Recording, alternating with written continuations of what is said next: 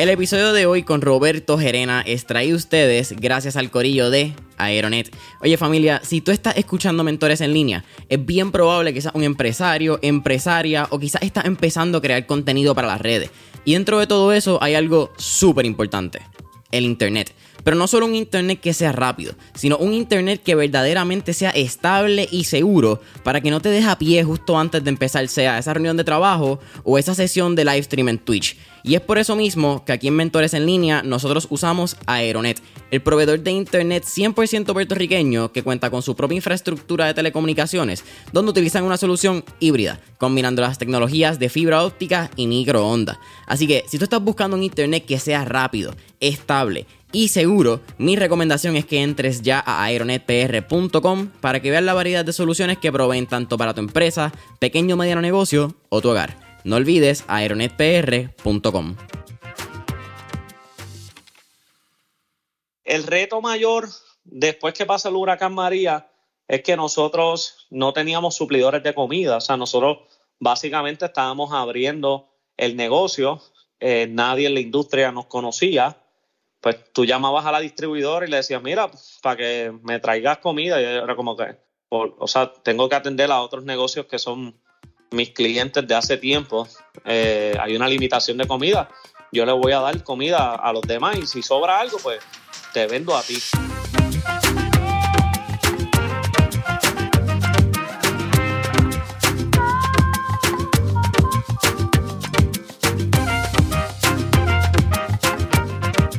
¿Qué es la que hay familia? Mi nombre es Jason Ramos y bienvenidos a otro episodio de Mentores en línea, un podcast donde hablamos con los empresarios e influencers responsables por las marcas más destacadas, para que así conozcas quiénes son tus mentores en línea.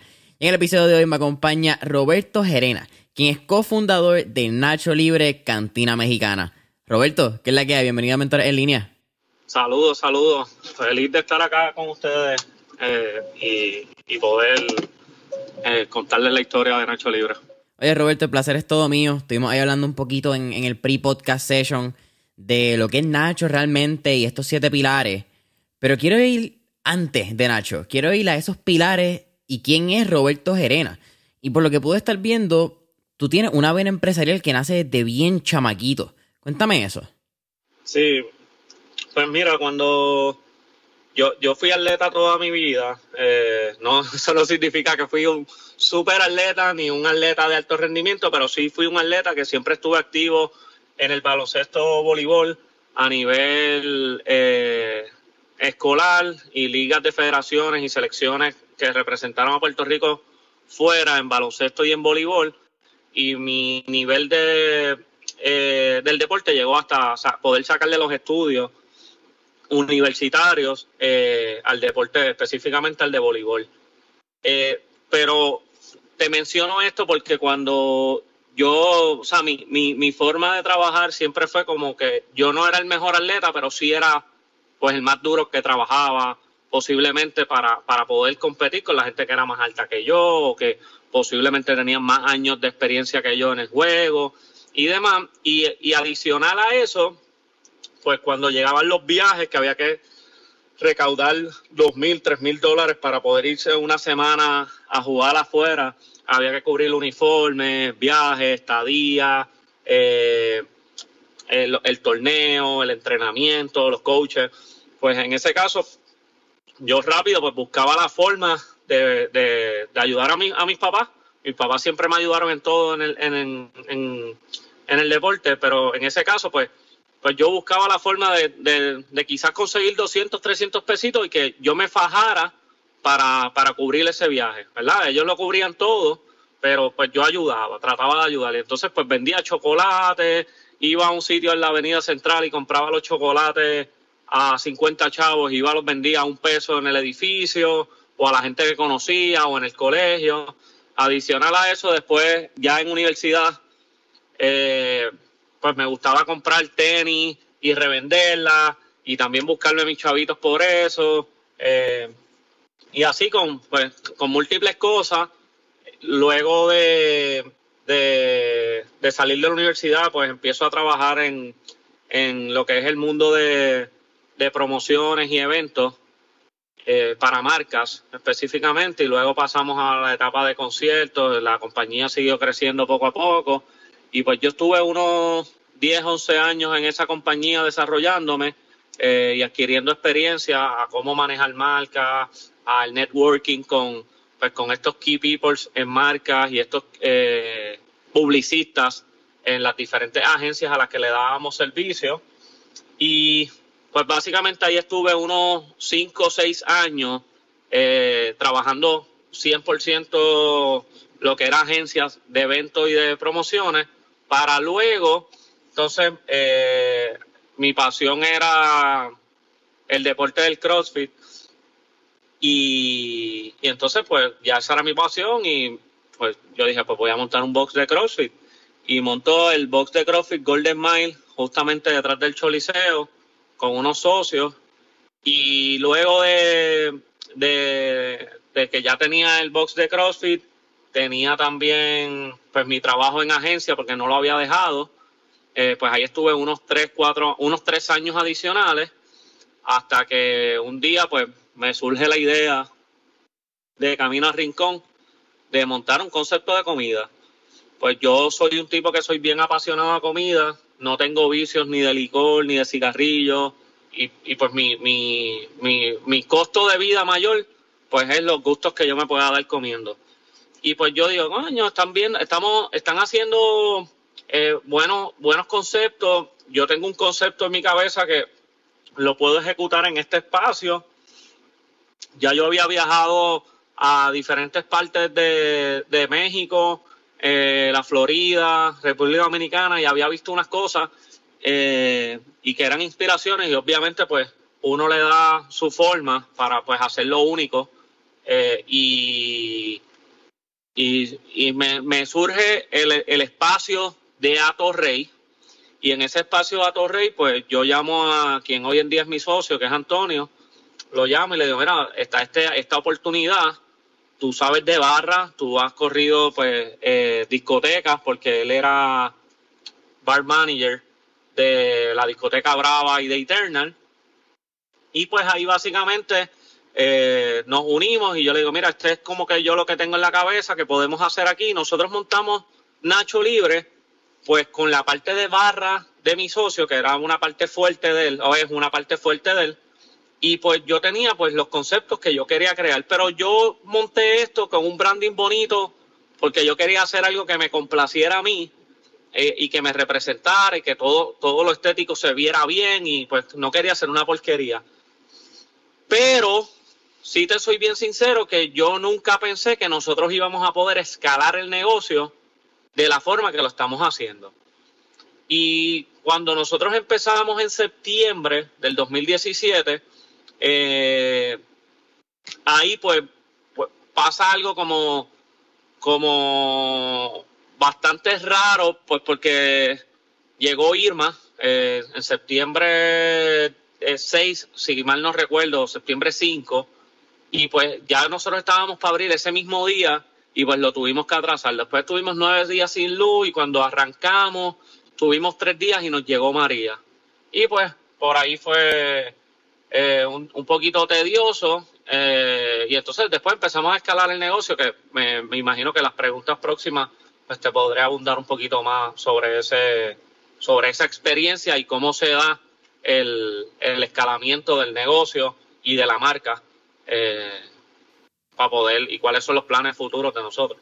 Sí, mira, leíste el clavo. Vamos a disectar un poquito de lo que dijiste me parece bien interesante que dentro de todo lo que mencionaste de cómo sale saber empresarial y tu desarrollo, Roberto, tú mencionaste tanto de momento lo, vender chocolate, los dulces cuando jugabas voleibol, luego pasar a vender tenis, luego pasar a hacer un negocio de tu pasión de CrossFit.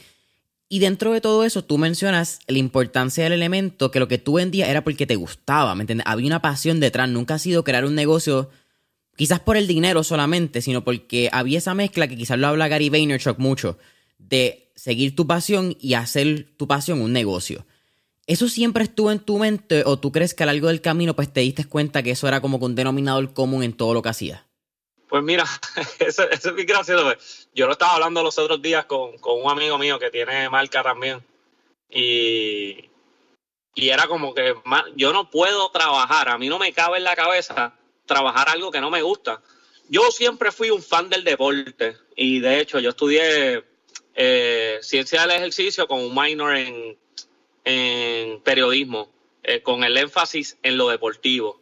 E hice mi práctica en Telemundo Orlando, acá eh, trabajé también en, otras cosas vinculadas al deporte y mi sueño cuando yo me gradué de, la universidad era completamente deportivo.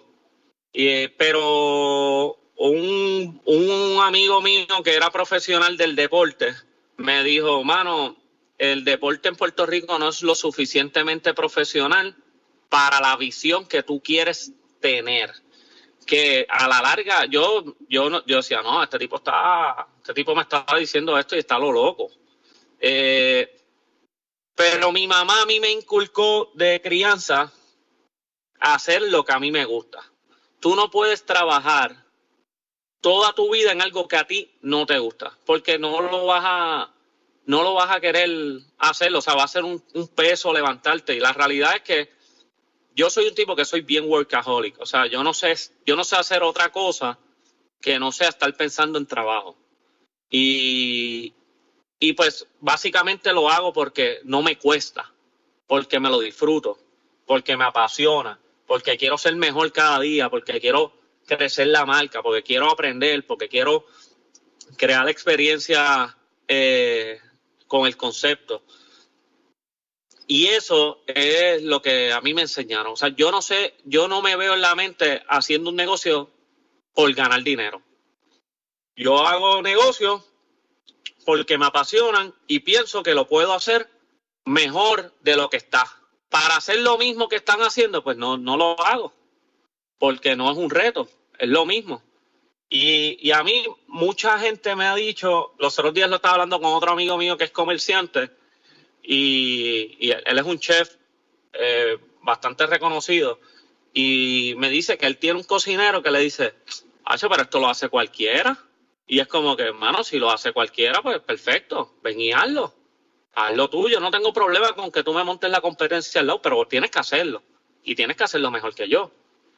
Y, es como, como ese reto de, yo puedo superar esa barra, yo puedo hacer algo eh, y, meterle énfasis y, y quizá hacer, hacerle una variante para, para hacerlo único y hacer otra experiencia que, ahora mismo no sé, y, ese es mi, mi, mi, denominador común, que yo creo que es parte de, de lo que es Nacho, porque Nacho, pues como te mencioné, antes de entrar a, lo que mencionaste en el, en el pre-podcast, eh, que pues, eh, yo quiero tener un negocio que son siete pilares en los que si tú puedes tener uno, va a haber un negocio que tiene uno, va a haber otro negocio que tiene otro y otro que tiene otro, pero no hay nadie que tiene los siete.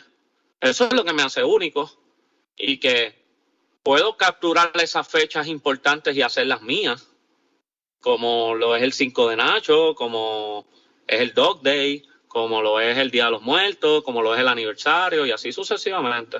Mira, vamos a hablar de los siete pilares un poco más a, fondo ya mismo.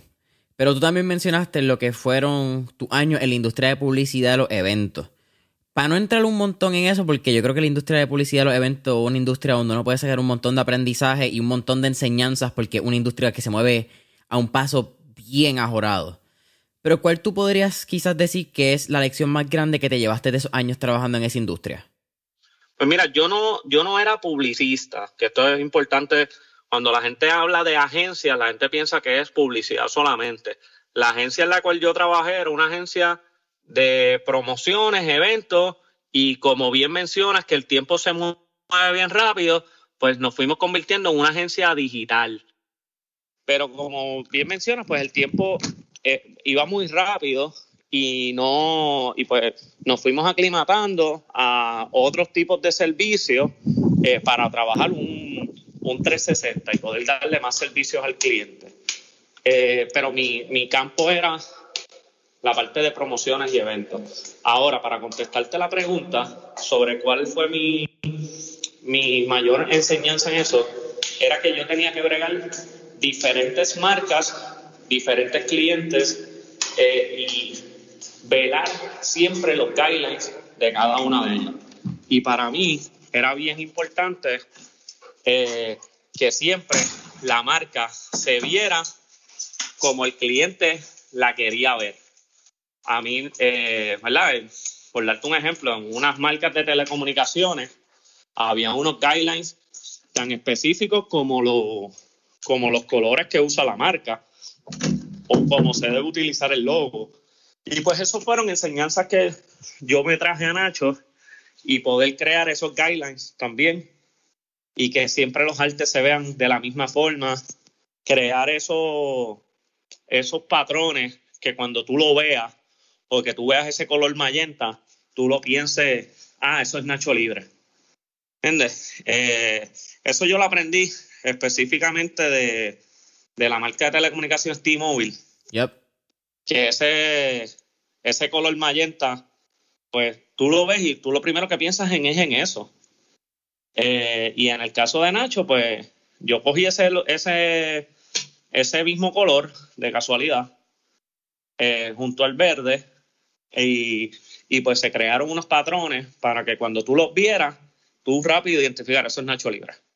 Háblame de cómo fue esa primera conversación de respecto a Nacho Libre y el concepto, la idea con tu socio Antonio. Pues, mira, eh, yo, yo iba mucho a un sitio de café que era al lado de su oficina y lo veía. Lo veía mucho a él eh, y adicional, pues hacíamos CrossFit en el mismo sitio.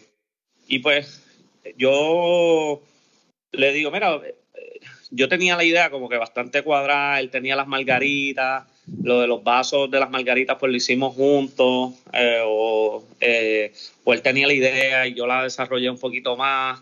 Eh, y así sucesivamente, pues se hicieron, se hizo el concepto, como que el, menú lo conceptualizamos los dos, el tema del, del, del negocio, cuando nosotros montamos el negocio, nosotros ya teníamos el espacio y pues nosotros lo que quisimos hacer fue crear el espacio, o sea, crear el negocio a base de ese espacio.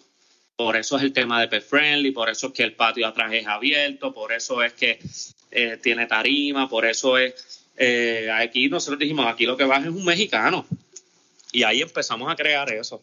Eh, y esas fueron las primeras conversaciones. Esto fue algo que empezó la primera semana de febrero del 2017 y lo vinimos a cuadrar completo a mediados de agosto para abrir en septiembre. O sea, fue un proyecto que yo me reunía con él dos o tres veces a la semana, creando todo para adelante, para atrás, buscando chef, eh, eh, cuadrando con el artista gráfico, qué es lo que nosotros queremos representar, las marcas que vamos a utilizar, eh, las marcas, o sea, a nivel de licor, las cervezas y, los, auspiciadores de nosotros en la área tequila y de vodka y demás.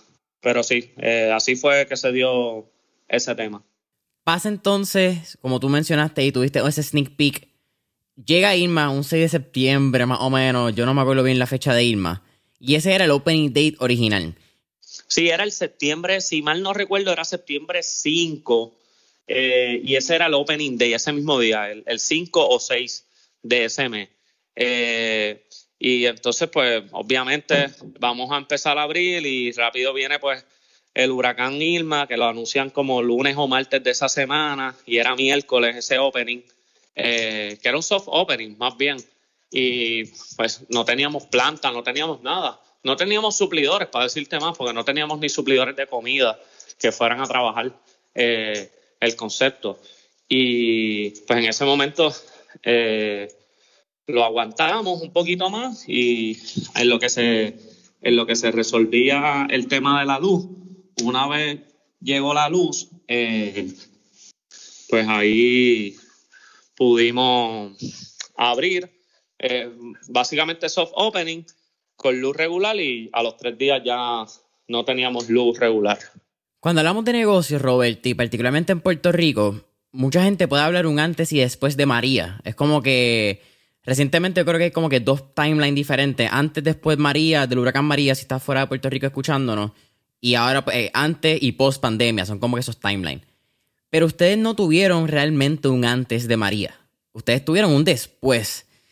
Cuéntame ese proceso de realmente abrir entonces con María Y basado en esa experiencia, ¿tú crees que el local, la localización de Nacho Libre, el original en Atorrey, ¿crees que fue vital para el éxito de, de lo que hoy en día es Nacho?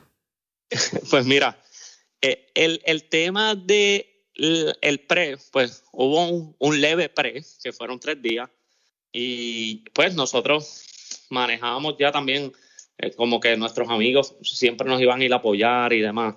Y el reto mayor, una vez pasa el huracán María, que por obra y gracia, pues a nosotros no, no nos afectó el negocio más allá de que estuvimos sin luz eh, como 100 días.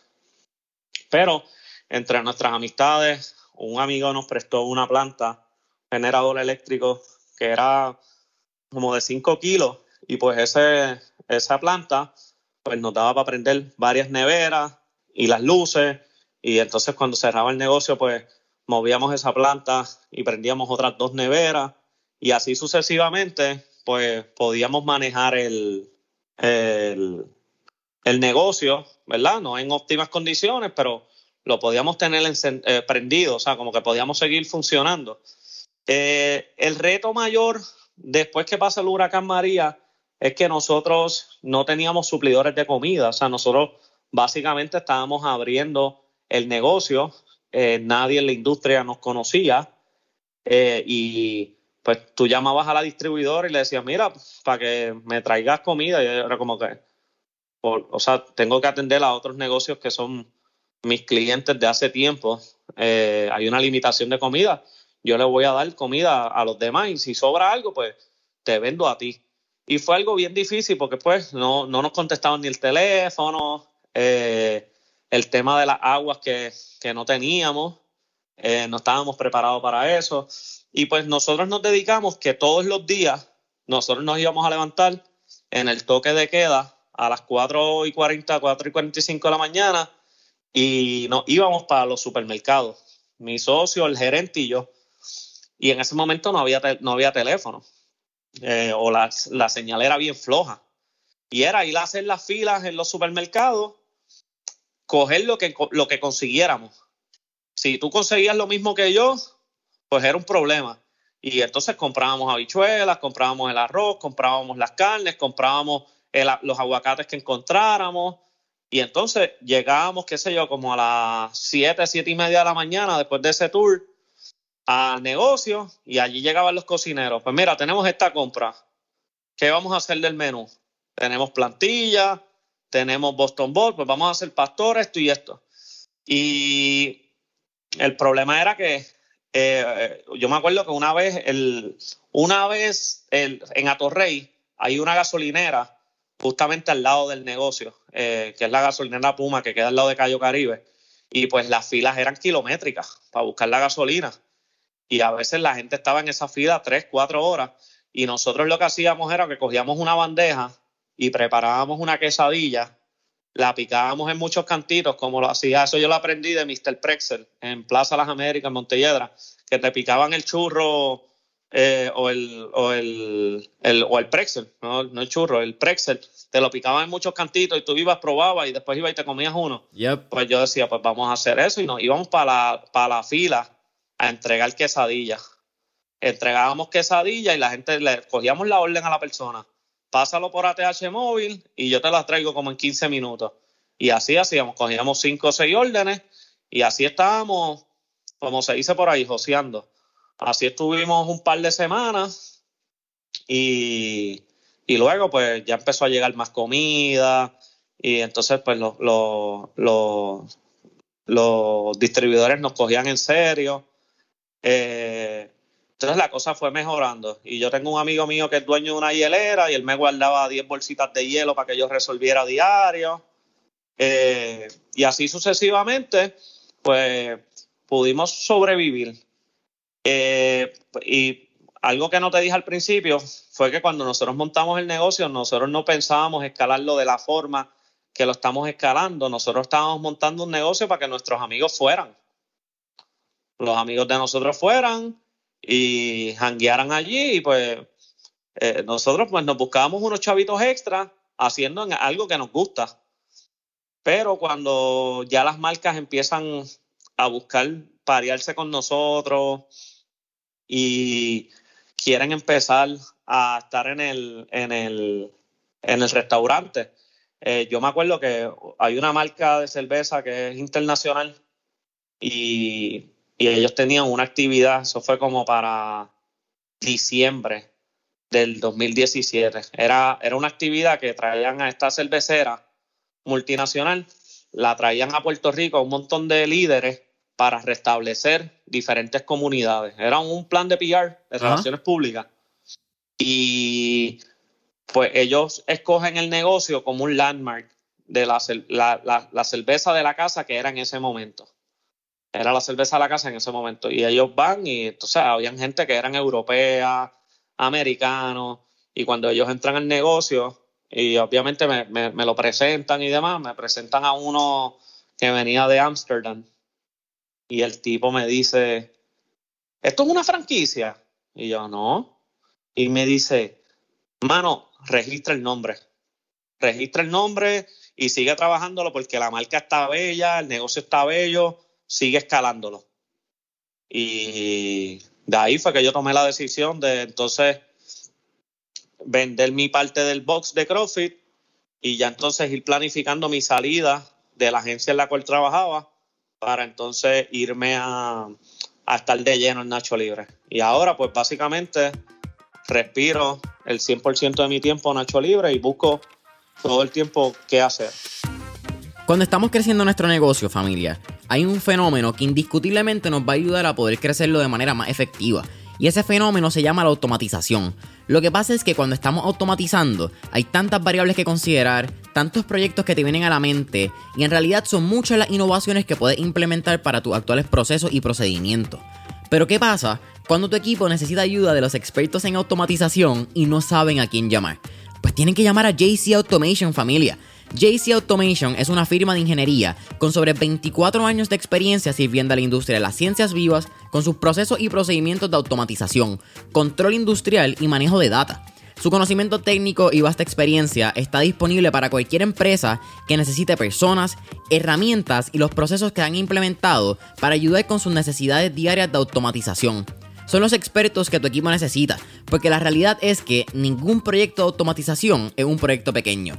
Y es que, pues, JC Automations habla el lenguaje de la automatización. Así que llámalos hoy al 787-716-4872 o visita su página web www.jcapr.com.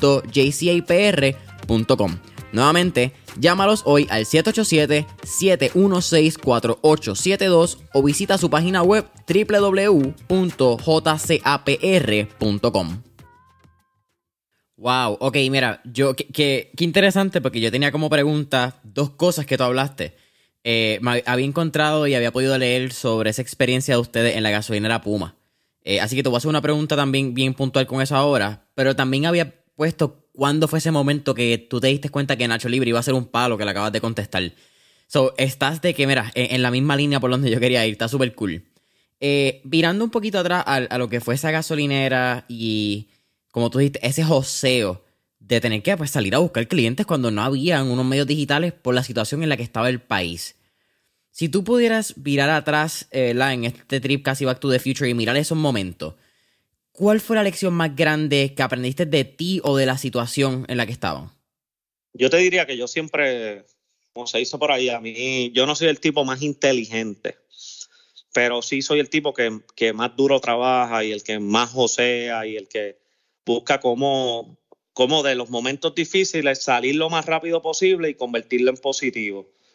Eh, algo que, que fue súper chulo en esa etapa es que tú el compromiso de los empleados en, decir, dale, yo voy para encima, vamos a meterle sin luz, sin campana en la cocina y los cocineros le metían.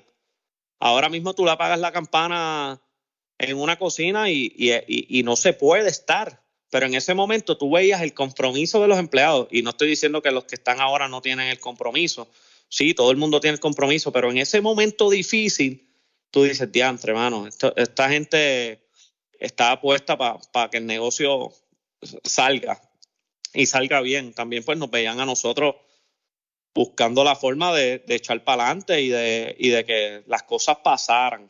Eh, y sí, en verdad fue, fue, un momento lindo. O sea, yo no, yo no pienso que, que nada de lo que ha pasado, sea la, la, pandemia, o sea el huracán María, o sean los terremotos, eh, del todo es malo. Siempre se saca algo positivo. Nosotros abrimos la tienda de Atorrey con María y abrimos la tienda de Miramar con la pandemia, en media pandemia, en agosto 5, ahora cumplimos un año en, Miramar. Y lo abrimos en, la plena pandemia y, y, fue lo mismo, eh, fue, fue la lucha, o sea, nosotros tenemos ese hashtag que es Nacho Libre en la lucha y es porque en verdad hemos estado luchando todo el tiempo para poder seguir creciendo el negocio y sí los planes se han paralizado pero no es que no se vayan a hacer, se paralizaron por lo que está pasando eh, y la falta de empleados y demás, pero los planes van a seguir siendo los mismos y el norte va a seguir siendo el mismo. Sí, es, más un punto y coma que un punto per se. Sí. Mira, eh, me parece algo bien interesante que tú mencionaste, Roberto, y es que cuando estabas todavía, incluso en, ambos negocios, tanto en el box como con Nacho, al principio incluso la duración del box, Tú, tú tenías tu trabajo 8 a 5, como lo llamamos, quizás tu trabajo regular en la agencia que estaban mencionando. Cuéntame, y, te lo quiero traer al caso, yo no sabía eh, eso, que tú habías mantenido el, trabajo mientras hacías tu negocio, pero quiero que me hables de tu experiencia haciendo eso, porque creo que hay mucha gente que a veces piensa que tiene que irse full al negocio y dejar su 8 a 5, que es quizás lo que le mantiene una estabilidad económica, y, se tiran, pues, qué sé yo, del abismo, que es algo que dicen de, de empresarismo, pero es como que medio cliché, ¿verdad? Que tienes que tirarte del abismo para construir este negocio. Pero en tu caso, tú creciste el negocio primero y cuando te dijiste que era algo real, pues entonces decidiste dejar tu trabajo. ¿Cómo fue ese mindset? Háblame de él. Pues, como te digo, yo, yo siempre estoy pensando en trabajo y, ¿verdad? No todo el mundo es igual. Yo soy una, una persona, soy bastante workaholic. Y, pero en sí, también puedo decir que soy una persona organizada. A mí me gusta siempre calendarizar las cosas, los tiempos y demás. En el tema de, de, nosotros poder hacer el negocio durante dos años y, y, yo poder seguir trabajando en, en la agencia, pues, fueron los primeros dos años de Nacho, pues la realidad es que depende mucho también de la estructura que tú crees, el personal que tú tengas, o sea, que sean buenos, pero siempre tienes que estar monitoreándolo. Yo iba por la mañana, veía cómo estaba todo, volvía en el almuerzo, almorzaba allí, veía que todo estaba bien, por las tardes volvía a ir, chequeaba que todo estuviese super set. Y así sucesivamente, pues eh, lo pude hacer. Ya una vez yo digo, mira, en verdad yo necesito darle más tiempo al negocio para poder escalarlo. Eh, ahí pues yo hice las matemáticas y lo y, pues los números me decían que tenía que salirme del trabajo para entonces poder establecer esas relaciones que hoy en día tengo para así poder dedicarle el 100% al negocio. Yo no te estoy, yo no creo, yo, o sea, yo no digo que yo soy el, ejemplo perfecto o que yo hice la mejor práctica, eh, pero para mi circunstancia sí entiendo que hice lo correcto y que, y que me salió. Hay otros negocios que sí te diría que, que necesitan de mucho más tiempo o que el dueño es el activo. Por darte un ejemplo, un app, pues el programador eh, es el dueño. Pues el tipo tiene que estar 80 horas programando para poder sacar ese app eh, lo antes posible, porque si le dedica 10 horas a la semana, pues el resultado no va a ser lo mismo que si le metes 100%. Pero es algo que, son ejemplos que son bien únicos y que cada empresario debe tomar la, o sea, hacer ese ejercicio de, de si yo le meto 100%, porque hay otra cosa que es, es que a veces la gente deja el trabajo pero no logra organizarse. Yo tengo un buen amigo mío a quien a veces coacheo y él me dice, ah, yo voy a dejar mi trabajo para hacer esto full time. Y sí, él dejó su trabajo, pero, pero no es mucho el cambio a cuando trabajaba. ¿Por qué? Porque no se logra organizar y no logra identificar cuáles son las prioridades eh, que quieren hacer y entonces pues él es una persona que, que más que necesitan que le digan, es un tipo sumamente habilidoso, pero necesita que, mira, eh, tienes que hacer esto hoy. Y entonces, pues él trabaja eso hoy. Y todo el mundo quiere que él trabaje para, para sus marcas, pero no, él no tiene el tiempo o no logra organizarse o no tiene la estructura o no tiene la motivación o necesita una contraparte. Son muchos, muchos ejemplos eh, por lo que yo siempre le digo a la gente que, que busque eh, y haga ese ejercicio de, de, ok, yo le puedo dedicar tiempo y hacer mi, mi chavo fijo. Y entonces cuando llegue ese momento, y yo te diría la verdad, yo creo que yo extendí mi estadía eh, posiblemente un año. Yo podía haberme salido antes, eh, pero ya tenía un compromiso y, y, ya había unas dependencias en la, en la empresa de que yo hiciera unas cosas y pues extendí mi salida, tanto así que yo renuncié seis meses antes para, para, para planificarlo. Y nada, son cosas que, que no me arrepiento y siempre uno tiene una enseñanza y uno puede, ¿sabes? El, el trabajo honra. Eh, acabas de mencionar que de todo se, sale, se saca una enseñanza. ¿Cuál tú crees que fue la enseñanza que sacaste entonces de quizás esa estadía prolongada en tu trabajo? hay mucha gente, todo el mundo quiere, quiere hacer su negocio. O sea, todo el mundo te dice, ah, yo quiero hacer mi negocio, yo quiero hacer mi negocio, yo quiero hacer mi negocio. Y algo que es vital para tú hacer tu negocio es que tú tienes que dar el máximo en otros negocios para cuando tú tengas tu negocio, tú puedas hacer exactamente lo mismo que hacías para la otra persona.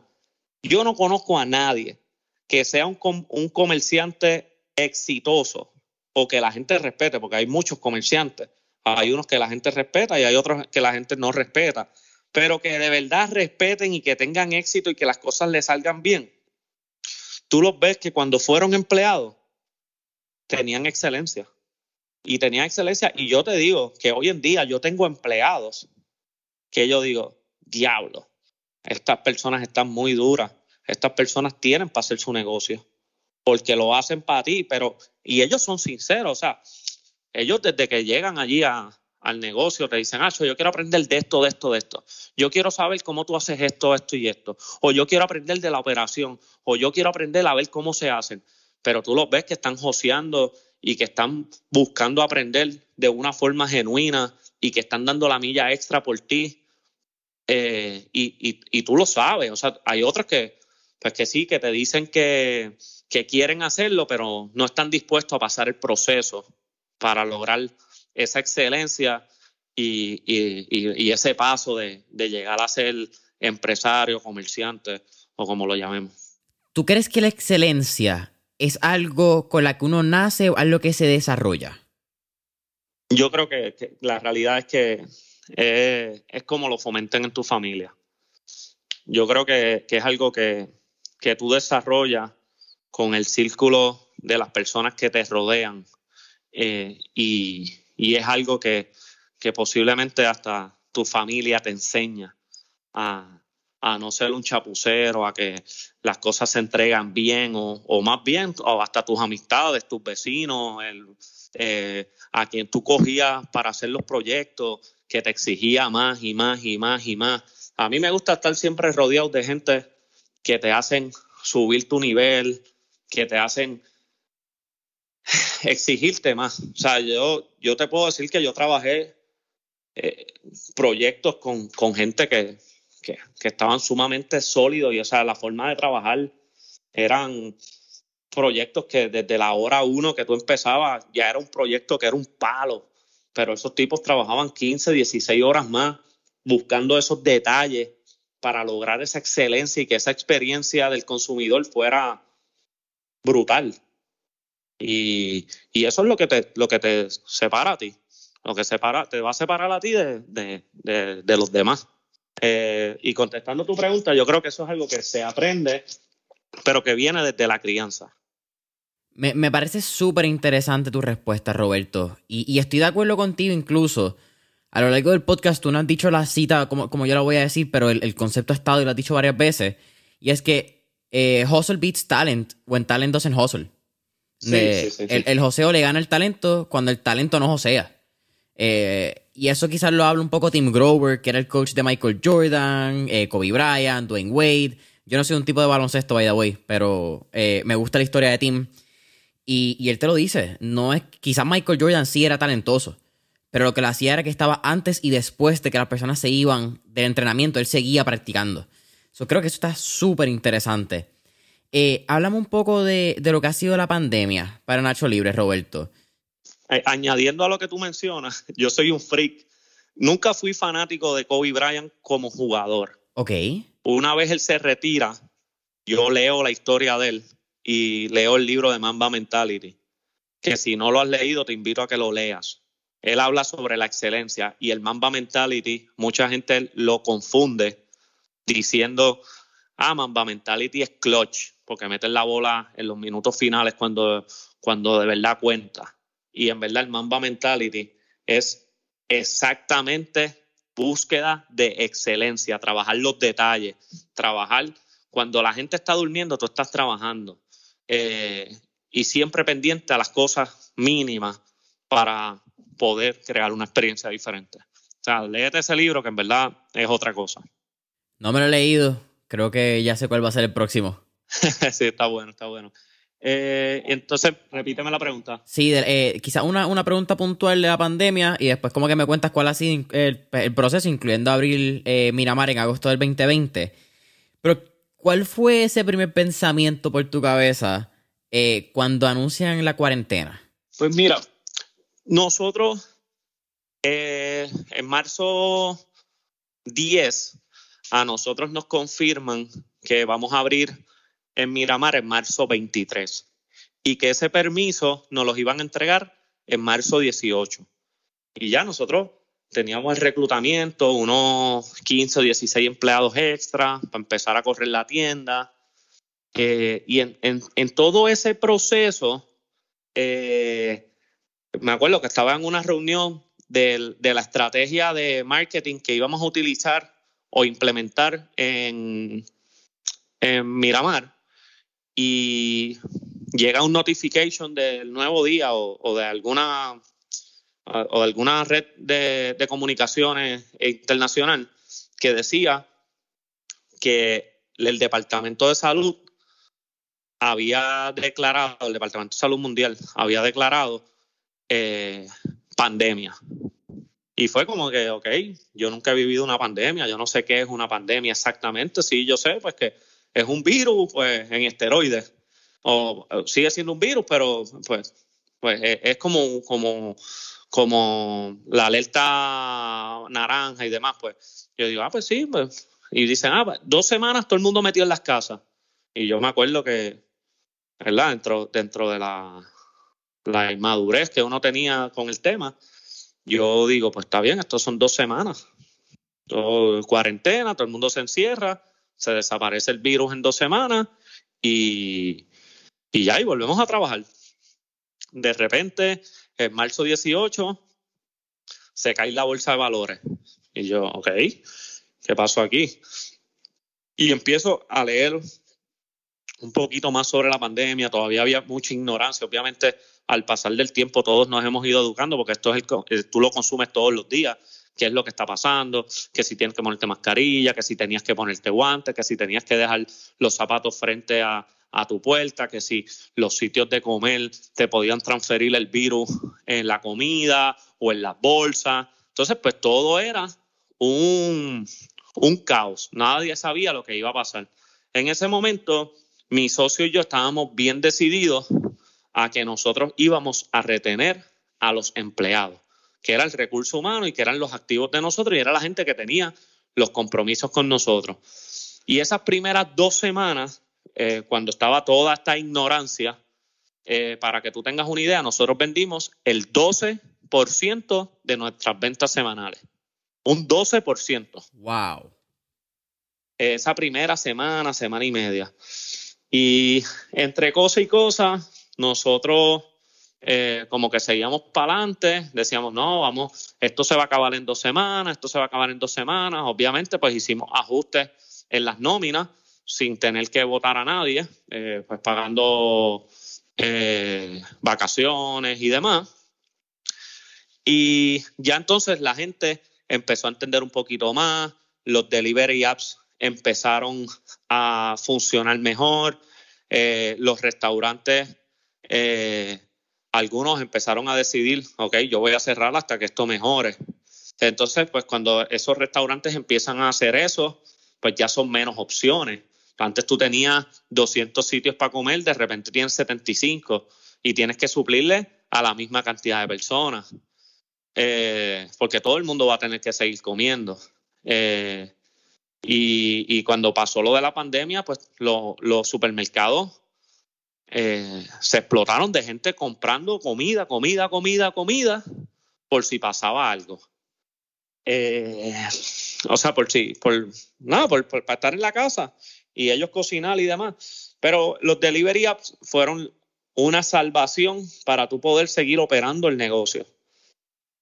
Nosotros, en un momento, eh, como para mediados de marzo, decimos, mira, vamos, o sea, la, gente nos está pidiendo las margaritas a todo lo que dan en sus casas. Y ahí fue que nosotros decidimos hacer las margaritas en botella. Y cuando salimos con las margaritas en botella, olvídate, eso fue sold out todos los días. Eh, y el 5 de mayo fue nuestro mejor 5 de mayo en venta. Y una de las cosas fue que ante lo malo de la pandemia, nos enseñó a buscar otras opciones y otros canales de modelos de negocio dentro de nuestro mismo restaurante. Y nosotros empezamos a contactar agencias de publicidad, compañías multinacionales, para que le llevaran comida a la casa de ellos. o sea, imagínate una compañía que tiene 400 empleados y yo le monté una, un servicio de que le voy a llevar un burrito una botella de margarita y unos chips a todas las casas de esa gente, para ah. ellos y para su familia. Y de repente, pues era un ingreso que, y era un servicio que nosotros no teníamos antes. Sí, fue, sacaron una vertical nueva, ¿verdad? Eh, vertical o horizontal, no sé cuál sería en ese caso. Eh, sí. Pero me parece súper interesante porque también, incluso, eh, mirando, hablando quizás un poco más en términos de negocios, era una vertiente B2B de ustedes, que ustedes tuvieron que aprovechar. Eso está súper interesante. Sí, y en esa parte, pues nada, creamos varios modelos, igual lo de las botellas de margarita, ahora estamos bregando también la rectificación de las mismas. Eh, y nada, como te digo, en el joseo siempre eh, buscando que el negocio no se caiga. Y la realidad es que sí te puedo decir que, tuvimos esas primeras dos semanas que fueron difíciles, eh, pero después también el grupo creativo fue como que de gran importancia porque en los momentos era como que, ok, vamos a empezar a hacer otras cosas, vamos a empezar a hacer otro tipo de contenido, vamos a crear este shooting, vamos a hacer el concierto de los Rivera Destino para el 5 de mayo online y vamos a hacer un karaoke eh, virtual. Y de repente en el karaoke virtual eh, tenía 100 espacios y se habían llenado o estaban cerca de llenarse, no recuerdo bien, o eran 50 y se llenaron, no, no, no me acuerdo esa data bien. Eh, pero dentro de los pilares del negocio nosotros los logramos llevar a ser digitales eh, y el grupo, pues, eh, que siempre estoy agradecido de, de ese grupo y de todos, pero de ese grupo que empezó a sacar ideas para mantener la marca siendo relevante durante toda la pandemia. Y yo me encontraba gente y me decían, diablo, mano, hiciste esto, está brutal. O sea, como que nos mantuvimos vivos. ¿Cuáles serían, eh, y quizás ya hablando un poco más del branding y eso mismo del establecimiento de marcas, cuáles serían tres decisiones o estrategias que tú consideras que han sido vitales para el establecimiento de la marca de Nacho Libre? Inversión en, el equipo creativo y digital. Eh, yo creo que eso es eh, la marca Nacho Libre en esa parte es la que empuja a que las otras cosas sigan pasando por las estrategias, por el push que le das a los empleados de no caer en un comfort zone. Eh, creo que ese es el trabajo del equipo de marketing o de digital, como le queramos llamar. Eh, eso yo creo que es una decisión que los negocios no se atreven a hacerla. El, el, tema del entretenimiento dentro de Nacho Libre también fue una decisión que fue vital y que quizás esta última que te voy a dar es bien parecida a la primera. Yo creo que los guidelines de la marca, como tú presentas tu marca todo el tiempo, que la gente la tenga en el top of mind, que los artes siempre sean parecidos o que tengan una identidad gráfica siempre que tú lo puedas asociar y que no te confundas con un competidor. Los otros días hablaba con, con un, universitario eh, y yo le decía, él preparó unos, unos artes en el que él participaba y era el mismo evento con tres artes bien cargadas las tres, pero todos los key visuals, o sea, todos los colores y, y el, la identidad gráfica, todas eran diferentes y todas eran el mismo evento. Entonces, yo le decía, es que si tú tienes tres artes que son diferentes, la gente no va a asociar que, que, es lo mismo. Entonces todo el mundo va a pensar que son tres cosas que están pasando diferentes y no creas la misma emoción y el arte está demasiado cargado, no se entiende lo que va a pasar. Eh, a veces quieres meter tanta y tanta y tanta y tanta información en el mismo arte que ahí es que, que, colapsa. Mira, los artes limpios y demás. Es como los otros días yo estaba hablando a alguien que, con, que trabaja para los cangrejeros de Santurce y, yo le estaba diciendo, mano, qué lindo es ir a ver un juego y no ver la cancha llena de auspicios en el piso. ¿Qué, qué? ¿Qué, qué? ¿Y los uniformes? Y los uniformes limpios. Un ejemplo, el, uniforme de, los capitanes de Arecibo y de los cangrejeros, que es el uniforme y con un loguito solamente eh, chiquitito en el lado izquierdo de la marca presentadora y that's it.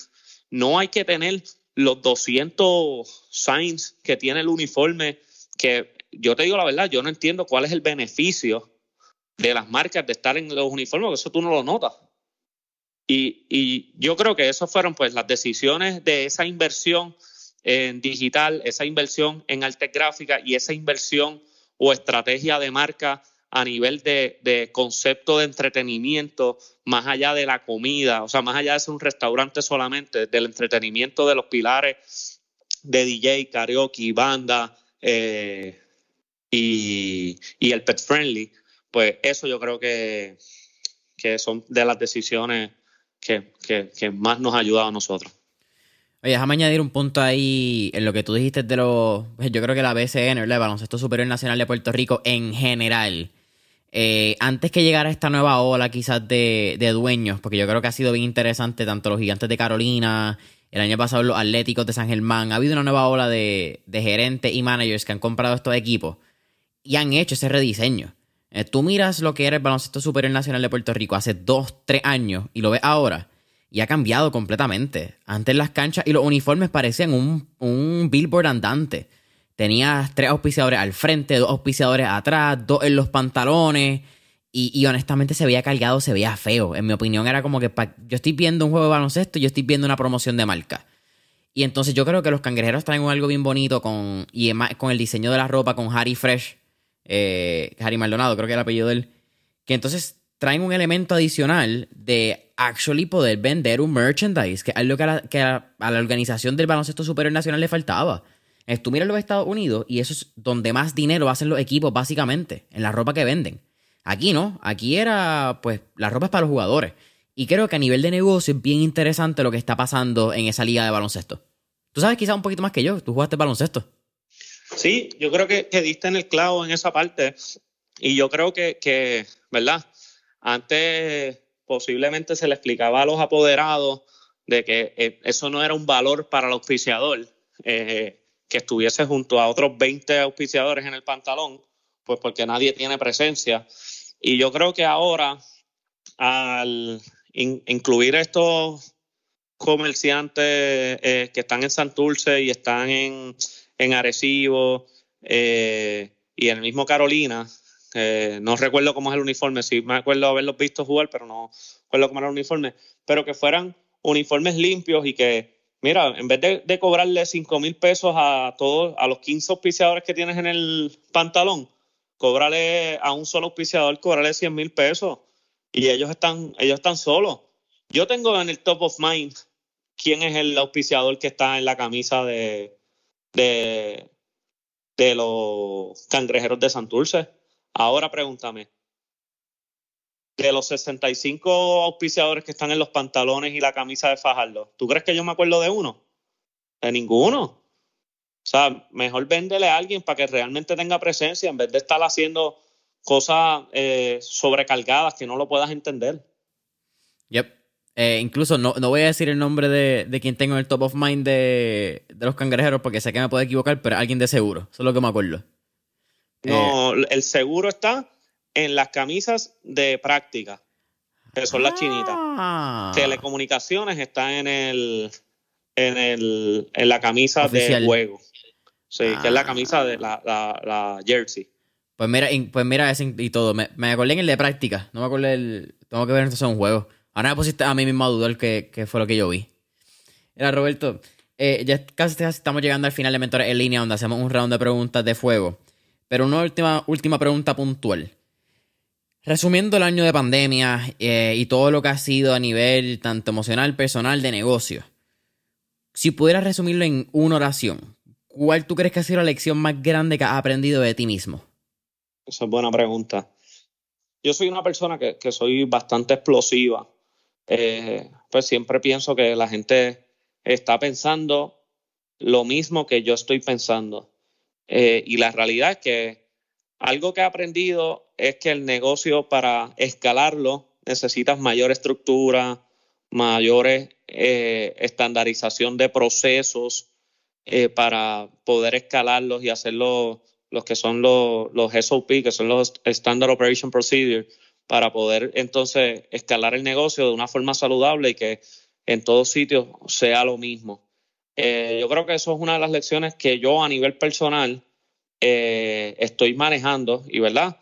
Eh, como todo, todos los días aprendo, todos los días busco ayuda para seguir mejorando y, entender lo que es el negocio. En este, esta vez, como te mencioné al principio, yo nunca trabajé el negocio como tal, o sea, como de gerente, de cajero, de cocinero, de bartender, de runner. Yo nunca había tenido esa experiencia eh, más bien yo era el dueño y pues yo trabajaba la parte del entretenimiento y la parte digital y, trabajaba con el equipo y demás.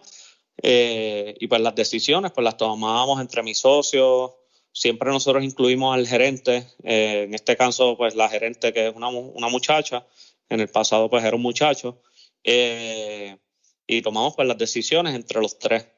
Ahora, eh, pues que tuve que en sus momentos ser cajero, en sus momentos ser bartender, en sus momentos ser runner, me tocaron hasta turnos de, cocina que fueron mínimos, pero los tuve. Y así sucesivamente, pues he ido aprendiendo y conociendo más el negocio, que yo creo que era súper importante. Eh, y, también a, que es de suma importancia, o sea, nosotros por el tema del PUA, muchos empleados eh, fueron a, a buscar, a perseguir eso y pues eh, llegaba staff nuevo y había que adiestrarlo pues, para que el consumidor no tuviese una mala experiencia.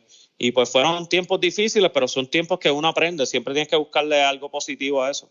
Bueno, e, esta pregunta no, la tenía en, el, en, las notas, ni siquiera pensé que iba a salir. Y antes de, ese round de, de, fuego, me gustaría que hablara un poco de lo que fue entonces esa experiencia con los empleados, que es un tema que no hemos hablado en Mentores en Líneas, pero había una falta cabrona de empleados en todos los Estados Unidos por, la ayuda económica. Yo no quiero ni entrar si son buenas o malas, porque eso es un tema muy controversial. Pero como dueño de negocio, ¿cómo ha sido ese proceso de literalmente pues tener que salir a buscar empleados? Que yo creo que era algo que antes no pasaba. Sí.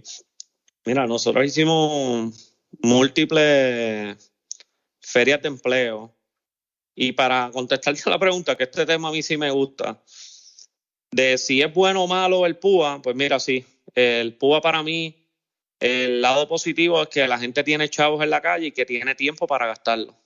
Y pues están en tu negocio consumiendo. El negativo es que no tienes empleados suficientes para atender ese público. Pero el problema es que cuando se acabe el PUA, se explota la burbuja y vas a tener empleados, pero no vas a tener tanto público. Eh, y eso es la forma en que yo visualizo el tema del PUA. Ahora mismo la gente está bollante, eh, tú ves la gente en carros buenos, la gente compró sus casas, la gente compró su, su entretenimiento, sean motoras, canam, eh, o van al cine, o están comiendo en los mejores restaurantes, eh, o tienen los jet o se compraron botes, o tienen las, las tiendas están llenas de gente comprando ropa, pero la realidad es que cuando la gente vuelve al trabajo, la gente tiene que sudar su dinero. Este dinero era regalado. Tú lo gastabas mucho más fácil porque te lo estaban regalando. Eh, ahora no. Ahora pues va a ser, vamos a entrar en una época que va a ser eh, difícil igual, eh, posiblemente igual o más que la pandemia, pues porque ahora es que hay que empezar a hacer ajustes y empezar a, a tener eh, a tener propuestas de valor para que el cliente vaya a consumirte. El que no la tenga, pues es la persona que va a tener un gran problema. Y pues tenemos que trabajar para eso. Que en verdad estuvo súper cool terminar el, podcast con eso, Roberto. Y, gracias por tus dos centavos. Creo que esos dos centavitos al final son una pepita de oro bien importante, tanto para el consumidor que nos esté escuchando, como también la persona que esté pensando en emprender un negocio o quizás está emprendiendo ya en, su propio negocio. Porque los próximos 3, 4 meses, creo que se acaba como en septiembre, la ayuda federal, eh, van a ser bien interesantes. Van a ser bien interesantes, de verdad que sí. Eh, Roberto, para mí ha sido un absoluto placer tenerte aquí en Mentor en línea. Como te mencioné, al final siempre hacemos cuatro preguntas de fuego. Sigamos para la primera. Si pudiéramos estar en esta película de Back to the Future y tener un DeLorean de frente, ¿a qué época, década o periodo histórico te gustaría ir y por qué? Pues me gustaría ir a la época de, de mis abuelos. Eh, creo que, que eran momentos que pues yo tuve la experiencia en el, en el 2016 ir a Cuba y, ¿verdad? Sin entrar en temas políticos, pero la cultura de ellos, de que los vecinos se ayudan, todo el mundo se ayuda, eh, si tú no tienes comida en tu casa, pues el vecino hace la comida esa semana y como que vivir esa experiencia de lo que nos contaban nuestros abuelos cuando nos criaron, creo que sería algo interesante para yo volver a tenerlo eh, o sea, para yo vivirlo. Eh, pero no, no había tanto empresarismo en ese momento, que es lo que a mí me apasiona. Pero sí, me gustaría eh, ir a esa época, pero más por, lo, por el tema cultural y, y, y de calidad de vida. no sabía que tus tu abuelos, tus ancestros habían, eran de descendencia cubana. no, no, no, no, ellos no son cubanos. Ah, ok. ¿Te hubiese gustado esa época? O sea, ellos lo que nos contaron fue lo que yo viví en Cuba, pues Cuba está... Eh, 60 años atrás en el tiempo.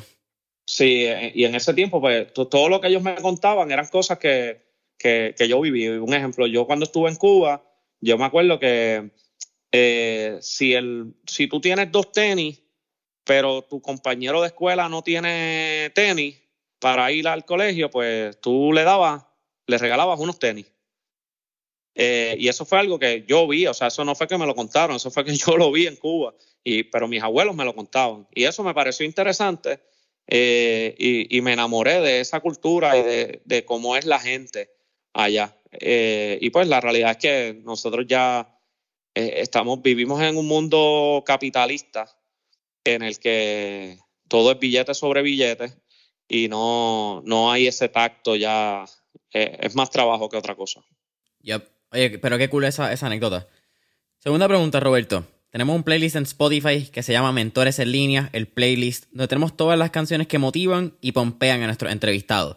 Así que, con eso dicho, ¿qué canción motiva o pompea a Roberto Gerena? Ay, Dios. Eh, bueno, yo soy un tipo bien, a mí me gusta mucho la música urbana eh, y como que me gusta mucho la, aunque no lo proyecto, me gusta mucho la, música de tiraera y demás. Eh, me encanta René, Residente. Eh, me encanta, ¿verdad? Que no es tiradera, pues me, me encanta Bad Bunny. Eh, y esos son pues mi, mi Jay Cortez, me encanta, Mike Tower. Pero así como que una canción específica, si te, si te digo, pues no, no la, o sea, no, no, no, no es algo que me represente y prefiero obviarla. Ok. Es de esos secretos que dejamos en secreto. Sí, sí, sí, es como que demasiado, demasiado eh, ¿no? Y no, la, la, realidad es que eso no me representa. Eh, no te preocupes, en verdad aquí hemos tenido unas cuantas así. Eh, no voy a hecho la persona. Eh, el que haya sido fan de Mentor Elina desde su inicio sabe quién es, pero aquí hay alguien que en los primeros cinco episodios dijo traficando a mi manera. So. Eh, pues creo que es un poquito peor que eso. Eh, ok, me gusta, Después me la dice al final. Así, eh, hay una canción de René que a mí siempre me encanta escuchar que se llama Adentro. Uh, Adentro. Que es la que el video él tira eh, su carro Maserati o su carro carísimo, no sé cuál era. Sí, que le da con un martillo o algo así, ajá. Sí, eso mismo. ah, cool. Tercera pregunta, Roberto. ¿qué tres libros les recomendarías a nuestra audiencia? Hermano, un, hay un libro que eh, mi, libro favorito es Mamba Mentality, eh, que es la historia de Kobe Bryant. Yo no soy tanto de leer, soy más de podcast, eh, pues que pues mi, mi, sé que es un poquito agresivo, pero a mí Gary Vee me vuela la cabeza. Acá en Puerto Rico me gusta mucho Carlos Cobian, eh, Carlos Cobian Live, que siempre pone un live los miércoles. O la mayoría de los miércoles, que es de 8 minutitos, 10 minutitos, está bien bueno. Me gusta mucho educarme con Jay Fonseca, pero yendo a libros puntuales, Mamba Mentality me encanta. Hay un libro que se llama Dead by Meeting, eh, que pues me ayuda mucho a organizarme a nivel de reuniones y de mi tiempo eh, y poder eh, ser más eficiente con eso. Y por último, hay un libro que, que yo lo saqué de la de Mamba Mentality, que fue lo que me ayudó a, leerme ese libro. Se llama Before 5 a.m. Es de la filosofía, eh, perdóname, el libro se llama 5 a.m. Club. Es de la filosofía de Before 5 a.m., que es que tú te levantas antes de las 5 de la mañana y aprovecha esas 3, 4 horas que no hay ruido en el ambiente, que no hay interrupciones, que la gente no te está llamando, no, el celular no te está sonando y que tú puedes estar en tu zona durante 3, 4 horas sacando trabajo, trabajo, trabajo, trabajo, trabajo, trabajo sin interrupción y eres sumamente eficiente. Cuando tú estás en una oficina eh, con mucho crowd y la gente empieza a interrumpirte y te suena el celular, la realidad es que cada vez que tú tienes una interrupción para volver a caer en la zona te tarda dos, tres minutos, pero entonces a los dos o tres minutos vuelves a tener otra interrupción. Entonces tu trabajo no es eficiente y entonces eso es algo que a mí me ha ayudado mucho. Eh, antes de los terremotos y antes de pandemia, lo estuve trabajando durante como seis meses, before 5 a.m. Pues obviamente cuando cayó la pandemia, pues entonces empecé a hacer before 6 a.m y después 7 a.m. Y, así sucesivamente. Eh, y ahora estoy regresando poco a poco a levantarme a las 7 de la mañana y tratar de salir de mi casa ya a las 7 y aprovechar ese tiempo, pero quiero ir eh, a ver si vuelvo a llegar a levantarme a las 4 y media de la mañana para empezar a hacer eso. Meditar, tomarme el café con calma y ya a las 5, 5 y media estar trabajando. The 5 AM Club eh, el papá, Robin Sharma. En verdad, a mí me gusta mucho el flow de él. Eh, yo también escucho mucho podcast, particularmente los episodios de Robin Sharma con Lewis House. Son. E, ese combo me gusta, esa combinación. Es como que entre el flow medio surfer de Robin Sharma, bien relaxed, los high performing de Lewis House. Es una buena combinación. Eh, Roberto, ¿cuál es tu última pregunta? Ya terminando el podcast. ¿Cuál sería una último, un último tip o recomendación que le daría a nuestra audiencia que está empezando o pensando en emprender? Pues que no crean que se la saben todas, que por más creativo o, o novedoso pueda ser la idea, siempre va a haber alguien que puede ser su mentor y que busquen ayuda Eh, o sea, yo sé de gente que le encanta enseñar y, que le gusta ayudar a las otras personas y que se mantengan siempre autodidactas. Eh, creo que eso es algo que, que uno tiene que hacerlo para, para poder eh, seguir escalando. Ahora mismo pues están las plataformas de podcast que básicamente tú vas a la universidad tres veces en dos días. Eh, porque aprendes demasiado de cosas eh, y, es información que antes pues tú tenías que chupar una clase de matemáticas y a ti no te interesaba. O sea, tú lo que querías era sacar A o B o C y pasar la clase. Pero aquí, si tú estás en la audiencia, es porque la realidad es que a ti te gusta y te, va, te, te apasiona lo que tú estás escuchando. Y siempre digo, pues, que tú tienes que escuchar podcast de a donde tú quieres llegar eh, si tú quieres escuchar podcast de, de, de, un artista hablando de, de cómo él creció, porque tú quieres ser artista, pues perfecto. Si tú quieres ser un empresario que tiene, eh, que quieres tener múltiples compañías, pues escucha al que, al que está hablando de eso. Pero ahora mismo hay plataformas para todo, mano. Oye, ha sido un absoluto placer tenerte aquí en Mentor en línea, Roberto. Cuéntanos, ¿dónde podemos conseguir Nacho Libre en las redes sociales, localidades? Sé que también tienen eh, como el, el, Nachito, que le llaman a la guagua en Guaynabo. Eh, así que cualquier promo que tenga, zumba. Sí, eh, no, eh, Nacho Libre Cantina Mexicana en, en Facebook, Nacho Libre PR en Instagram y estamos en Atorrey, en la UNIL, en la 155, en Miramar eh, al fondo de Miramar, ya en la entrada de, de San Juan. Y tenemos el Nachito en Guaynabo. Eh, próximamente en agosto 15 entiendo que vamos a estar abriendo en Bayamón. Eh, y tenemos varias localidades más para el 2022 que vamos a estar abriendo. que pues que las prefiero callarlas aunque ya son un hecho, pero prefiero hablarlas más adelante ya para que sea novedoso. Boom. Familia Mentores en línea, no olviden darnos like y, eh, like y follow en Instagram y Facebook como Mentores en línea. Dale subscribe y deja esa campanita en YouTube. Subscribe, comentarios, review en Apple Podcast, follow en Spotify. Y hasta la próxima. Gracias, Roberto. Vale, gracias, te cuida.